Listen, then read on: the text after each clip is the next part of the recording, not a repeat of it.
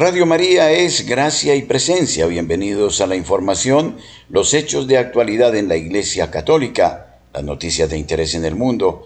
Les estamos saludando Luis Fernando López, Camilo Ricaurte y este servidor, el Padre Germán Acosta. La opinión, el análisis, editorial en Radio María.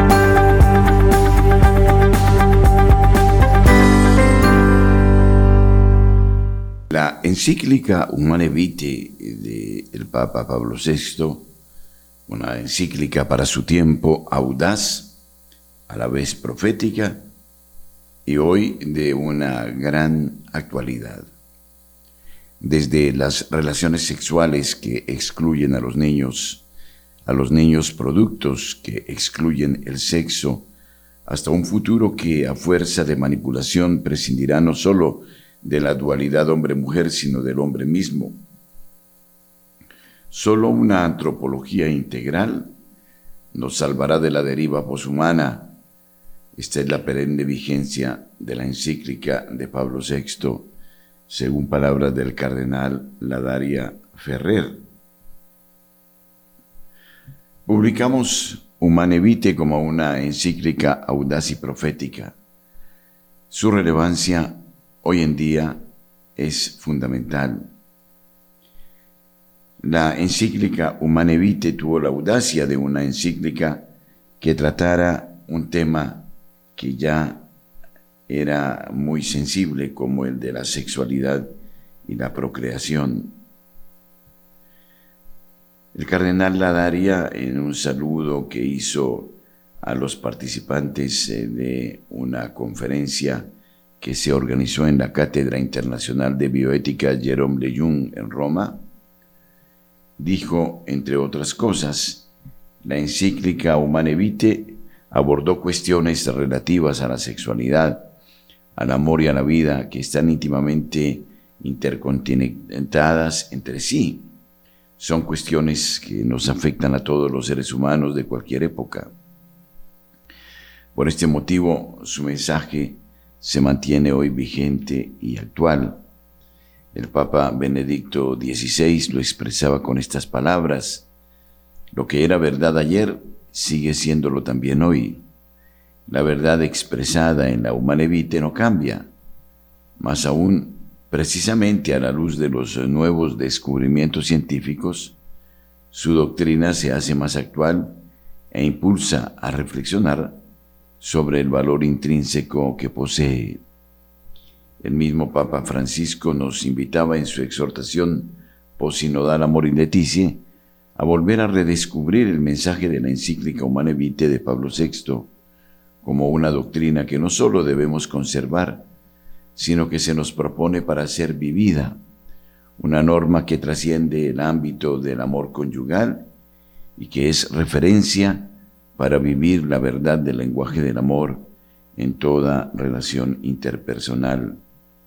La audacia de Humane Vitae se ha insistido es la audacia de Pablo VI por resistir las presiones para aprobaciones del uso de los anticonceptivos hormonales en las relaciones sexuales dentro del matrimonio católico. Sin embargo, la verdadera audacia de la encíclica es mucho más profunda es de carácter antropológico y es en ese sentido que esta encíclica nos puede ayudar hoy a afrontar los desafíos antropológicos que aparecen en nuestra sociedad. La encíclica, al responder al problema del uso de los anticonceptivos, sitúa su juicio moral en una amplia perspectiva antropológica, con una visión integral del hombre y de su vocación divina. La encíclica fundamenta su doctrina sobre la verdad del acto de amor conyugal, en la inseparable conexión que Dios ha querido y que el hombre no puede romper por propia iniciativa entre los dos significados del acto conyugal, el significado unitivo y el significado procreador. Con este fundamento se pone la antropología dominante que considera al ser humano constructor de sentido a través de sus acciones. Esto se traduce en el ámbito de la sexualidad en la pretensión que el hombre no puede limitarse a ser sujeto pasivo de las leyes de su propio cuerpo, sino que debe ser él quien dé significado a su propia sexualidad. Es la antropología que antepone la libertad a la naturaleza, como si se tratasen de dos elementos irreconciliables. Sin embargo, Pablo VI advierte que previos a la libertad existen unos significados comprensibles al hombre por la razón que el hombre no ha elegido y que orientan y regulan su comportamiento.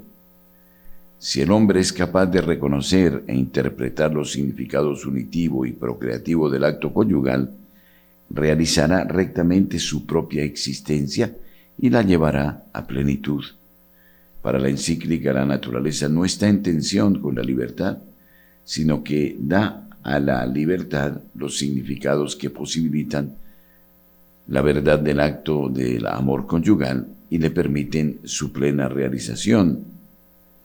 Esta es la verdadera audacia de la humana vitae y que da a la encíclica su radical actualidad. Rechazar la encíclica no supone entonces solamente aceptar la moralidad de la anticoncepción, sino que implica asumir una antropología dualista que ve en la naturaleza una amenaza a la libertad y que considera que manipulando el cuerpo se pueden cambiar las condiciones de verdad del acto conyugal. La posibilidad de un amor con sexo pero sin hijos derivará en la realidad de un sexo sin amor que no solo ha producido una trivialización de la sexualidad humana, sino que ha provocado una transformación de la comprensión de lo que es la intimidad sexual y de lo que son a nivel social las relaciones sexuales. Solo así se explica la incapacidad que se da en la sociedad occidental en reconocer la diferencia moral que se da entre la unión sexual de un hombre con una mujer y la unión sexual entre dos personas del mismo sexo. Si es la persona quien tiene que dar sentido a su sexualidad a través de sus actos libres, entonces no hay problema en admitir, por ejemplo, la relación sexual entre personas del mismo sexo, pues lo único que importa es que esa unión afectiva sea libremente consentida. Así, según esta perspectiva, la libertad es la que determina la verdad de la acción. No se considera necesario que el acto humano, en este caso el acto del amor conyugal, responda a ningún significado preexistente o natural, o establecido por Dios, sino que sea simplemente un acto libre. La encíclica se opuso a esta antropología y supo adelantar los problemas que de ella se derivan con una visión profética. Sí, el aspecto profético de Humanevite, el cuerpo como problema, el rechazo de la encíclica, no solo ha afectado a la visión del amor y la sexualidad, también ha afectado a la percepción del cuerpo. La antropología anticonceptiva es una antropología dualista que tiende a considerar el cuerpo como un bien instrumental y no como una realidad personal.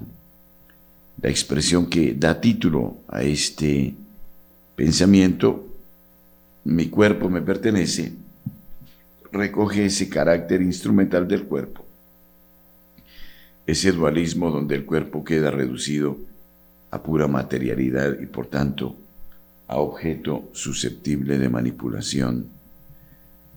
Asistimos hoy a la cosificación del cuerpo que ha conducido a la pérdida de la verdad del amor humano y de la familia y una alarmante disminución de los nacimientos y a una multiplicación del número de abortos el rechazo a la indisolubilidad de los dos significados que proclamaba la regulación de la natalidad con el uso de los anticonceptivos, ha evolucionado en la manipulación artificial de la transmisión de la vida a través de las técnicas de reproducción asistida. Esta situación ha hecho que la calidad de vida se pierda, que se manipule el cuerpo que se caiga en un relativismo moral presente en la antropología anticonceptiva y en las ideologías actuales que han aparecido, la ideología de género y el transhumanismo, las dos parten de la premisa que no existe ninguna verdad que puede limitar la implantación de sus postulados ideológicos. De nuevo la libertad se coloca en oposición a la naturaleza. Esta exaltación de la libertad sin relación con la verdad hace que ambas ideologías presenten el deseo y la voluntad como los garantes últimos de las decisiones humanas y no la naturaleza misma de la sexualidad. Todo esto lleva a expresiones extremas que niegan la auténtica antropología y estas ideologías fueron abiertamente rechazadas por Humanevite, que niega al cuerpo su carácter personal y que por eso mismo estas ideologías lo reducen a mero objeto manipulable. Humanevite ha salvado la dignidad de la persona humana, la identidad de su sexualidad y ha declarado la auténtica antropología contra la visión de hoy del cibor que pretende aparecer como la realización plena, como la emancipación biológica. Y el cibor nos habla ya de la construcción del cuerpo y del sexo a través de la biotecnología. No salvar los conceptos de Humanevite es no salvar al hombre, que será reducido a un mundo sin reproducción humana, sin maternidad, el sueño del feminismo radical.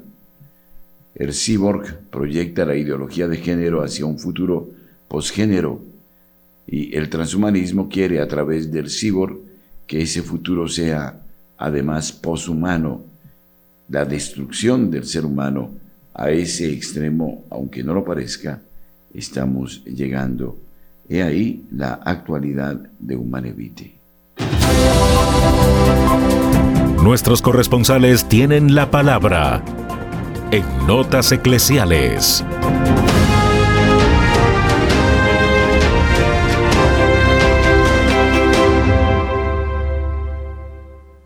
Desde la ciudad de Barranquilla informa Julio Giraldo. Buenos días. Muy buenos días a toda la mesa de trabajo de Radio María y por supuesto a toda la amable audiencia extendida por todo el país y el mundo. Y esto es lo que hoy hace noticia en Barranquilla y la costa norte colombiana. El alcalde de esta ciudad, Jaime Pumarejo, hizo ayer un fuerte y contundente llamado de atención al IMPEC. Todo esto debido a las extorsiones que se siguen realizando y que tienen como origen las cárceles. Dice el alcalde que a los delincuentes se capturan, pero llegan a las cárceles y siguen delinquiendo allí a través de los celulares que no entran milagrosamente, que no entran por obra del Espíritu Santo, que no entran inclusive por parte de los visitantes, como dicen en algunas veces. Esto tiene que entrar allí, por obra y gracia del mismo IMPEC. Entonces el alcalde ha dicho que si la única misión del IMPEC es cuidar los presos, tiene que hacerlo. Y que si no es capaz de impedir que entren estos artefactos allí para que se siga extorsionando desde estos lugares, que entonces el IMPEC hay que liquidarlo de inmediato porque no sirve.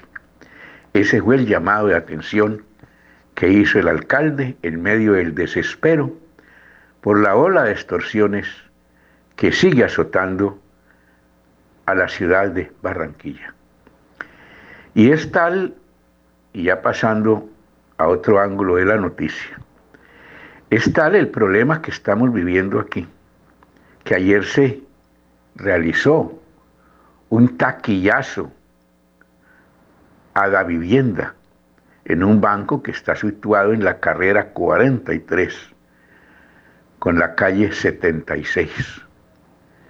Los delincuentes llegaron en moto, se bajaron y entraron al banco como Pedro por su casa. Se sacaron toda la plata que había en las taquillas y salieron tranquilamente. Esto ya llegaba al colmo. Hay más. este banco en un año ha sido atracado dos veces con la misma modalidad, lo que indica, y presumen así las autoridades, que es la misma banda a quien están buscando. Pero, sin duda alguna, aunque busquen, no encontrarán nada. Por otro lado, el problema que vive Colombia y el mundo es lo que yo siempre me pregunto. Bueno, pero ¿qué nos está pasando? Este mundo se enloqueció. Los hombres perdimos la ruta y estamos locos sin saber dónde estamos ni para dónde vamos. Pues en el día de ayer, o mejor, el miércoles pasado, dos estudiantes, niñas adolescentes de un colegio de Sabana Larga, se transaron en la vía pública en una riña fenomenal. ¿Y todo por qué? Porque a una no le gustaba el caminado de la otra y se citaron en una vía pública con decenas de estudiantes y de personas alrededor y se transaron en una pelea a los puños que se destrozaron la una a la otra. Pero lo que yo pregunto es en qué mundo vivimos o qué es lo que estamos pensando.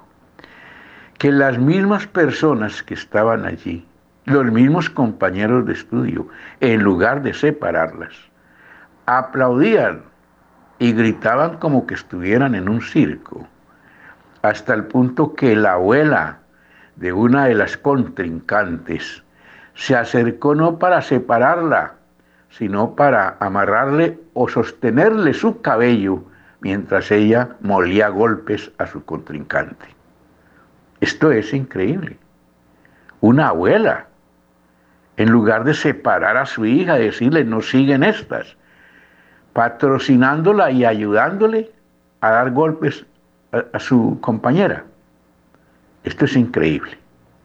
Bueno, y con estas cosas increíbles que están pasando, nos despedimos hoy de este noticiero.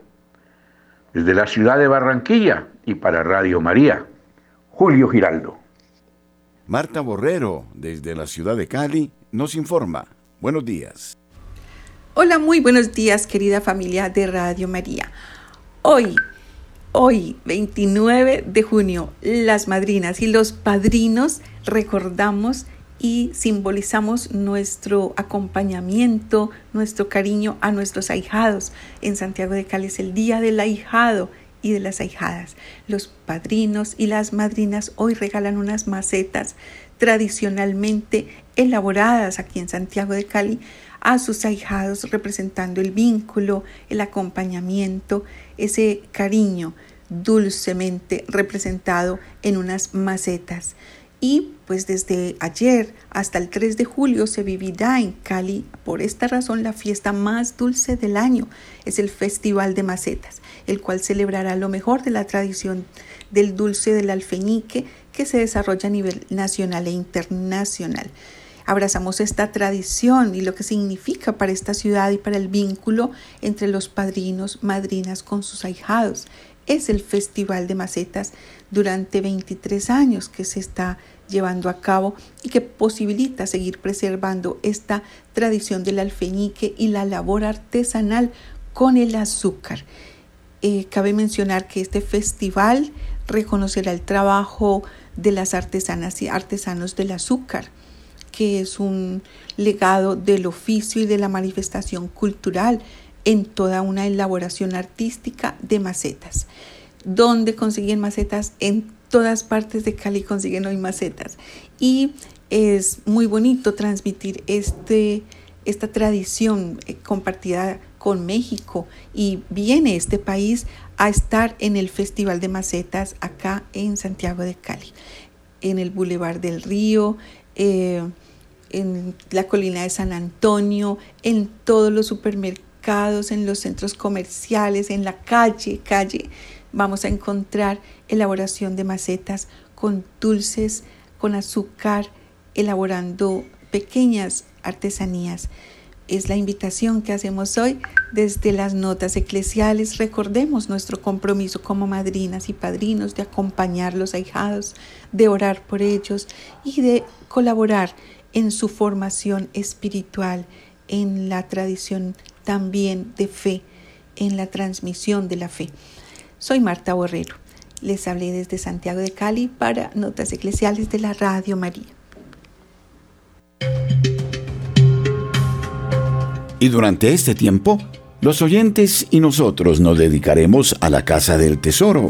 Sí, ayúdenos con un bono y ustedes y nosotros comenzaremos a buscar el tesoro. Es un tesoro muy bonito. Ustedes se lo merecen. No sabemos si está en la selva, o en la playa, o en la montaña. Lo importante es que juguemos juntos, le ayudemos a la Virgen. Ustedes ya saben que pueden dar por ese tesoro y en septiembre esperamos llegar al punto y marcar con una X el tesoro que ustedes esperan. Trabajemos todos por la madre y su radio y ella nos querrá regalar algo. ¿Qué será? Cuando usted ya tenga su mono de colaboración, comenzará a saber de pistas sobre ese tesoro. Que las pepitas de oro se queden para algún oyente, eso es lo que deseamos, porque a quien es generoso, Dios lo recompensa.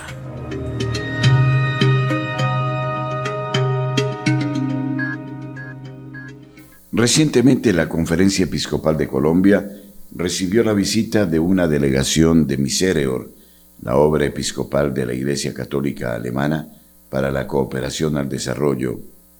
La presencia de Bettina Beate, jefa del Departamento de América Latina, y Stefan Toschnen, responsable para Colombia, permitió fortalecer los vínculos ya históricos de cooperación fraterna entre la Iglesia de Colombia y la Iglesia de Alemania, así como abrir caminos nuevos de esperanza para fortalecer los esfuerzos de la Iglesia colombiana por la reconciliación y la paz.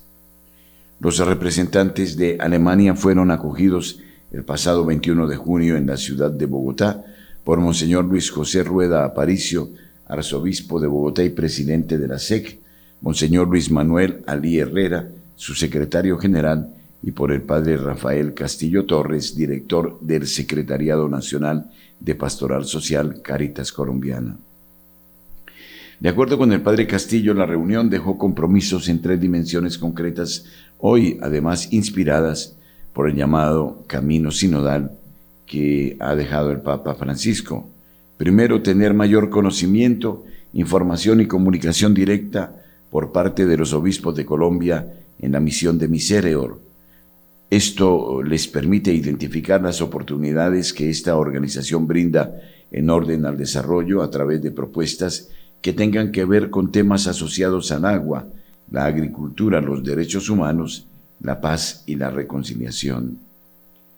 Segundo, apoyar la acción y servicio que hacen a la paz de los señores obispos de las jurisdicciones ubicadas en zonas de conflicto armado, así como a las tres instancias de la Conferencia Episcopal de Colombia que actualmente enfocan su misión a apoyar la reconciliación y la paz de Colombia, Secretariado Nacional de Pastoral Social, Comisión de Conciliación Nacional y Delegación de Relaciones Iglesia-Estado. Tercero, aportar y acompañar a las organizaciones sociales y de base que en sus jurisdicciones vienen siendo apoyadas por Miserio y están definiendo a los miembros de sus comunidades, sus territorios y los ecosistemas naturales. Todos ellos necesitan y han de contar con la presencia cercana de la Iglesia. Durante el encuentro, Monseñor Luis José Rueda Aparicio recibió por parte de los señores Bettina Beate y Stefan Toschen una obra del artista Emeka Udemba, que intenta responder la pregunta, ¿qué es sagrado para nosotros? En ella se muestra un mundo desgarrado, compuesto por numerosos trozos de papel de periódico, aludiendo a hechos y noticias falsas. Para la creación de la obra, el artista ha arrancado fragmentos de viejos periódicos y los ha ido pegando capa a capa, creando algo nuevo a partir de ellos. En la imagen, la tierra resplandece desde la distancia como una joya en verde turquesa y azul. Cuatro brazos se extienden por el cálido espacio rojo circundante, a juzgar por su forma y color. Pertenecen a personas de distinto sexo y origen étnico. Las manos tocan suavemente el globo, pero también parecen dejarle espacio para girar libremente. Un mundo verdaderamente desgarrado, herido y frágil, sigue sostenido o ya ha sido abandonado a su suerte, sigue girando, perderá su equilibrio como nuestro clima, así lo ha indicado el padre Rafael Castillo al referirse a la obra. El director del Secretariado Nacional de Pastoral Social dijo también que la fuerza de lo simbólico de este paño cuaresmal entregado por Misereo, acogido por las dos manos, como todo lo que es de Dios, los compromete mucho más con el llamado del Papa. En efecto, existe una clara relación entre la protección de la naturaleza y la construcción de un orden social justo y equitativo. No puede haber una renovación de nuestra relación con la naturaleza sin una renovación de la humanidad misma. Hay que recordar también que desde hace 60 años la iglesia de Aquisgrán, Agen en Alemania y la Conferencia Episcopal de Colombia sostienen un vínculo estrecho conocido como gemelaje que abarca tres aspectos esenciales, la comunión espiritual de oración mutua, la comunión de bienes materiales y la comunión pastoral de compartir experiencias que puedan enriquecer mutuamente el trabajo evangelizador. Recientemente, entre el 25 de mayo y el 13 de junio, una delegación de la Iglesia colombiana, integrada por representantes de cabeza de la provincia eclesiástica y dirigida por Monseñor Omar Alberto Sánchez Cubillos, arzobispo de Popayán y vicepresidente de la SEC, Monseñor Elkin Fernando Álvarez Botero, obispo de Santa Rosa de Osos, Monseñor Luis Felipe Sánchez Aponte, obispo de Chiquinquirá, estuvieron peregrinando en las diócesis de Aquisgrán bajo el propósito central de conocer a las personas, instituciones y organizaciones que participan en los procesos de la hermandad. Allí fueron recibidos por Monseñor Elmucht Karl Dieser, obispo de esa iglesia local, en Alemania. Asimismo, Adveniat, la obra de caridad de los católicos en Alemania para los pueblos de Latinoamérica y el Caribe, también ha venido apoyando concursos de manera decidida durante muchos años a diferentes jurisdicciones e instituciones de la Iglesia que peregrina en Colombia.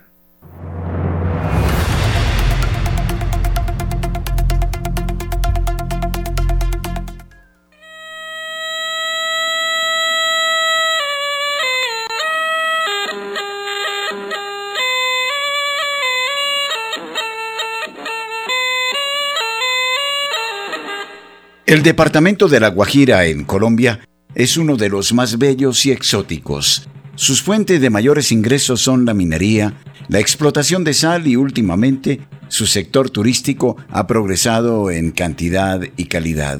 En La Guajira se puede encontrar una gran variedad de animales como flamencos y aves, con hermosos plumajes en el Santuario de Fauna y Flora y en el Parque Nacional Natural Serranía de Macuirá, encuentra micos, tigrillos, venados, entre otros.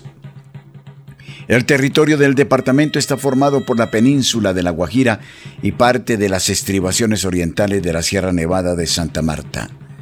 Se encuentra dividido en 12 regiones naturales denominadas Alta y Baja Guajira. La primera, más septentrional, es semidesértica, con escasa vegetación. La Baja Guajira comprende el resto de la península y es menos seca.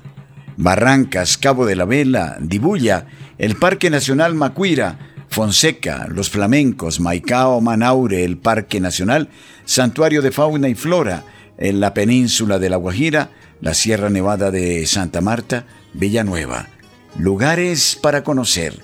Y en todos ellos está presente Radio María, en el canal de audio de Claro Televisión. La Madre de Dios desde la península de La Guajira extiende su manto sobre Colombia. Yo siento por ti, tú supieras mi amor, mi corazón es feliz. Con una solemne Eucaristía de envío misionero de cara a la conmemoración de los 100 años del primer Congreso Nacional Misionero realizado en Colombia en 1924, la Iglesia Católica clausuró este domingo 25 de junio el cuarto Congreso Regional de Preparación a este centenario, que reunió durante tres días en la ciudad de Cartagena a más de 250 representantes de las provincias eclesiásticas de Cartagena, Barranquilla, Bucaramanga y Nueva Pamplona, en cabeza de sus arzobispos y obispos.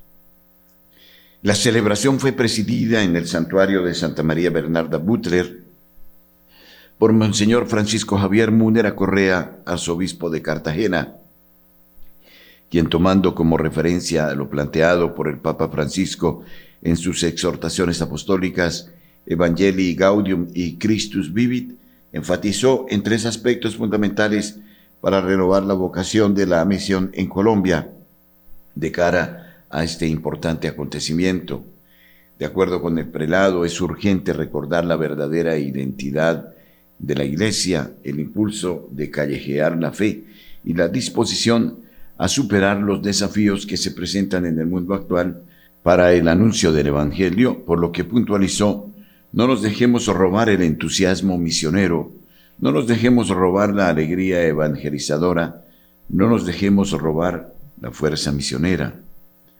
Al hacer un balance de este encuentro, en el que fue lanzado el 2024 como año centenario que tendrá como lema en la Iglesia Misionera Colombia de Primera, Monseñor Mario de Jesús Álvarez Gómez, obispo de la diócesis de Itzminatadó, administrador apostólico de la diócesis de Quibdó, y presidente de la Comisión de Misiones de la Conferencia Episcopal de Colombia, lo calificó como una experiencia de sinodalidad misionera, afirmó en el que se vivieron importantes momentos de oración, reflexión y de conciencia de lo que significa la misión. El compromiso de la misión es sentirnos como bautizados, enviados a anunciar el nombre de Jesús. El gran clamor de la Iglesia Universal es volver a la misión y la misión es cumplir el mandato misionero que Jesús nos dejó. Vayan por todo el mundo, anuncien el Evangelio a toda criatura, no tengan miedo, yo estaré con ustedes todos los días hasta el fin del mundo. Monseñor Álvarez agregó también que a partir de esta hora se abren las puertas para que con María misionera vayamos más allá de las fronteras y empecemos así con el pregón en la iglesia misionera de Colombia, que en ese sentido debe ser testimonio. Durante el segundo día del Congreso se llevó a cabo un taller por provincias eclesiásticas bajo una dimensión denominada ecomisionero. Este consistió en un discernimiento que tuvo como guía dos preguntas fundamentales. Primero, ¿qué me dicen estos clamores de la Iglesia Universal? Segundo, ¿cuáles son los clamores de nuestras diócesis? Para la primera pregunta, algunas de las respuestas que se plantearon fueron, debemos fortalecer la oración personal, dar apertura en nuestras vidas a la acción del Espíritu Santo. Necesitamos comprometernos y apasionarnos por la misión con sencillez y humildad, tener la fortaleza para vencer el miedo de evangelizar, conocer las realidades de cada comunidad que evangeliza a partir del diálogo.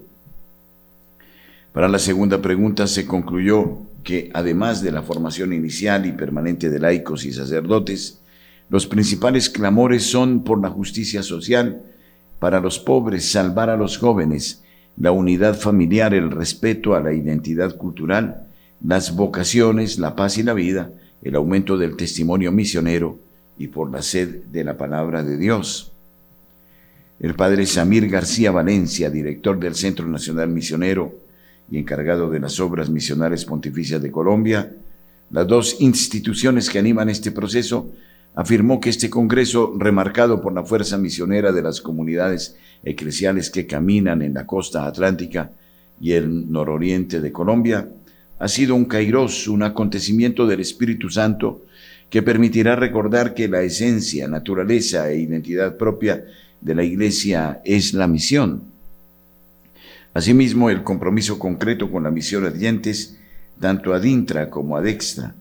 El padre García dijo que el espacio permitió también enfatizar en la importancia del hermanamiento misionero, especialmente desde el acompañamiento a los vicariatos apostólicos del país y el fortalecimiento entre las diferentes jurisdicciones para proyectar con mayor ardor el compromiso misionero en estos lugares que son tan necesitados.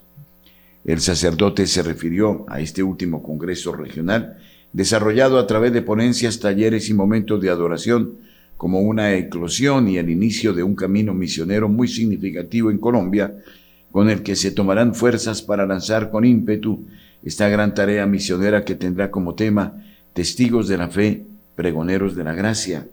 Desde ya todas las jurisdicciones que vivieron el Congreso se comprometieron a comenzar este camino de preparación centenaria, a vivirlo, a celebrarlo, a hacerlo presente en sus jurisdicciones y a unirse a nivel nacional para celebrar todos juntos en la Iglesia colombiana, agregó. Amigos oyentes, este es el momento oportuno para colaborar eh, con el bono de generosidad con Radio María, bono que regalará un tesoro, un tesoro escondido, pero que hará gala a quien lo obtenga. Por eso damos gracias al Señor por ustedes, por lo que han significado para nosotros a lo largo de los años. Su generosidad en esta etapa de Radio María será definitiva para proseguir en la labor que conjuntamente hemos llevado a lo largo del tiempo.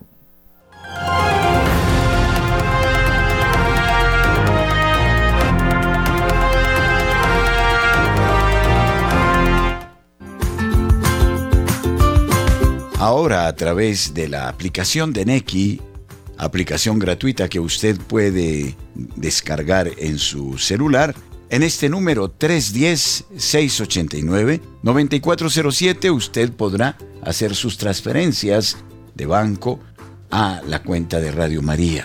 Este es un modo eficaz que evita comisiones y que garantiza el que la propia radio pueda hacer uso de este monedero de Neki para afrontar sus necesidades cotidianas. No deje de mirar esta propuesta, Neki, teléfono 310-689 9407. Gracias por su generosidad.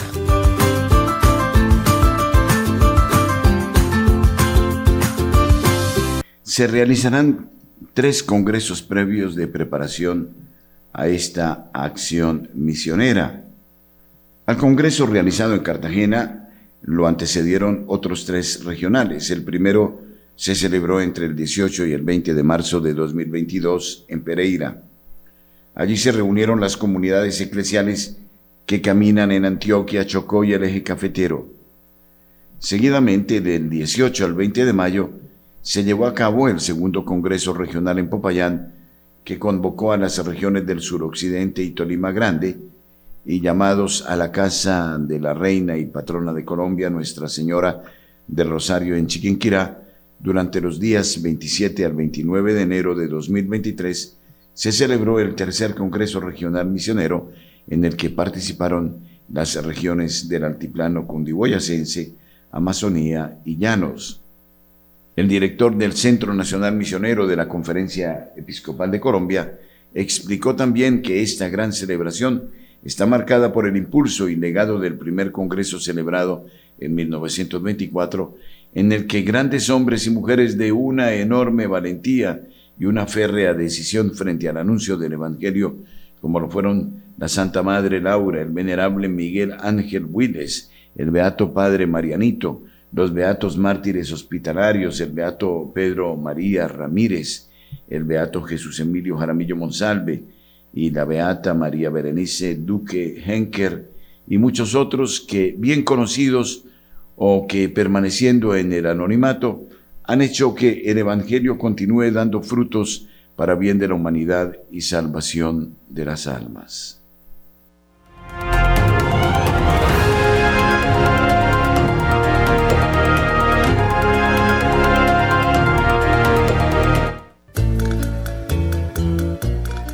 Después de lo que más te agrada, Radio María es lo que mejor te sucede.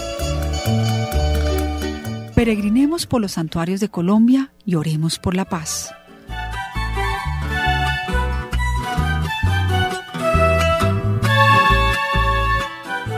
Nuestra Señora del Amparo. Ubicación Parroquia de Chinovita. Construcción del templo 1822. El nombre de Chinovita población de origen chipcha, podría traducirse como Cumbre Luminosa. Queda en el valle de Tensa, al oriente de Boyacá, donde los misioneros dominicos iniciaron la evangelización en 1556. Aprobada la construcción de un templo en 1822, se emprendió la búsqueda ardua de una imagen para Nuestra Señora del Amparo. Finalmente fue hallada en la sacristía de un convento franciscano y se llamó a un restaurador, quien, según la leyenda, no hizo falta, pues al día siguiente la imagen se renovó por sí misma, dando origen a una profunda devoción que culminó en 1986 con la coronación canónica por parte del Papa Juan Pablo II.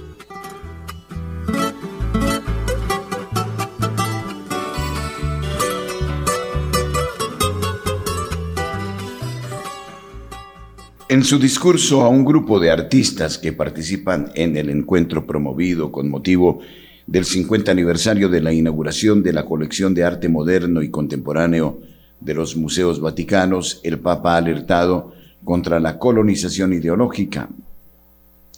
Estamos en una época de colonización ideológica de los medios de comunicación y conflictos lacerantes, ha dicho Francisco a los artistas, una globalización homogeneizadora existe con muchos eh, localismos cerrados.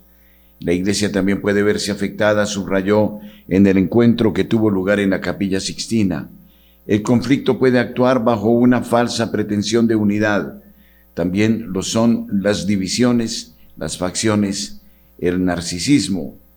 Necesitamos el principio de armonía para habitar más nuestro mundo, dijo Ustedes los artistas pueden ayudarnos a dejar espacio para el espíritu. Cuando vemos la obra del espíritu que es crear la armonía de las diferencias, no aniquilarlas, no estandarizarlas, sino armonizarlas, entonces entendemos lo que es la belleza. La belleza es esa obra del espíritu que crea armonía. Que tu genio siga este camino, ha dicho el Papa Francisco en esta alocución que aunque muy breve es de hondo significado. Del 3 al 7 de junio se celebrará en la ciudad de, Bogotá, en la sede de la Conferencia Episcopal de Colombia, la 115 Asamblea Ordinaria del Episcopado Colombiano, que reunirá a todos los obispos de las distintas eh, diócesis de Colombia para tratar eh, temas eh, de interés con relación a la vida nacional y seguramente para preparar los puntos del encuentro que se celebrará en el mes de octubre en la ciudad de Roma con ocasión del sínodo de la sinodalidad.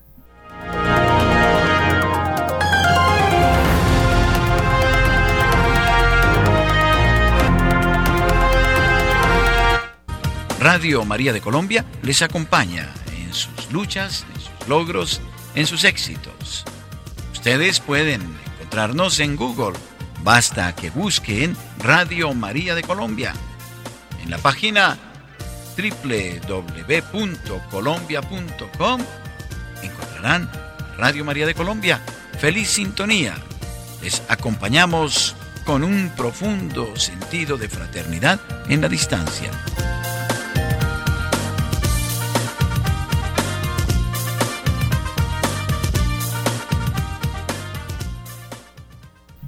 Buena parte de África cae víctima del yihadismo.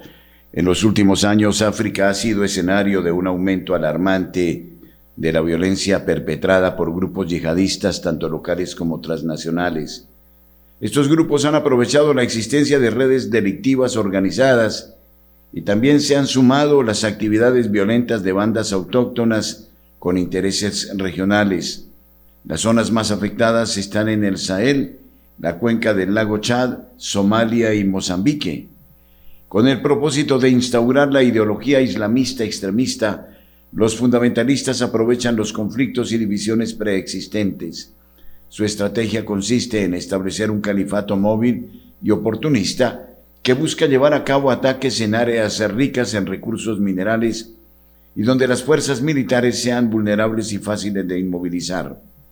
Para imponer su ideología, este radicalismo se aprovecha de la pobreza, la corrupción y la falta de gobernabilidad, el analfabetismo, el desempleo juvenil, la falta de acceso a recursos y otros factores sociales.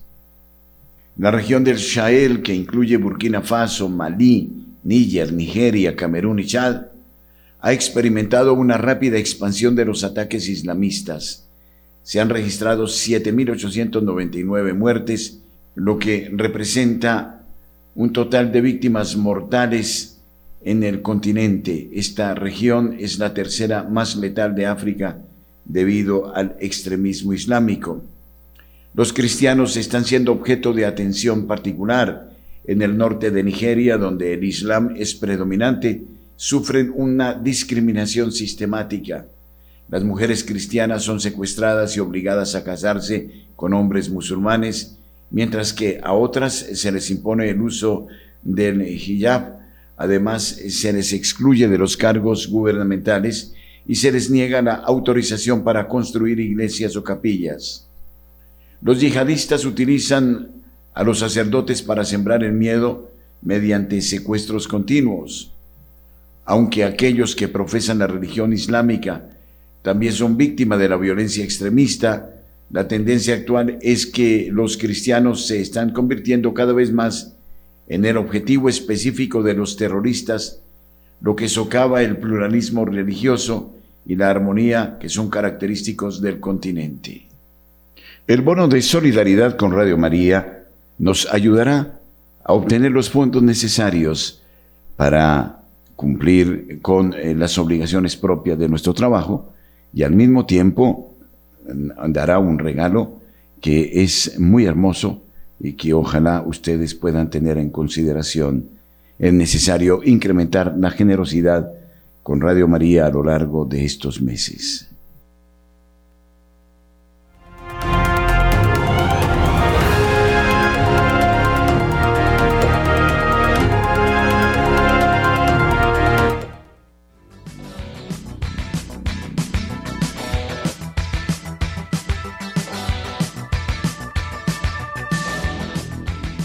Amable oyente en Internet, Radio María de Colombia es www.radiomariacol.org. En cualquier lugar del mundo usted nos puede sintonizar y hacerse apóstol de esta causa dando a conocer a otros amigos esta página.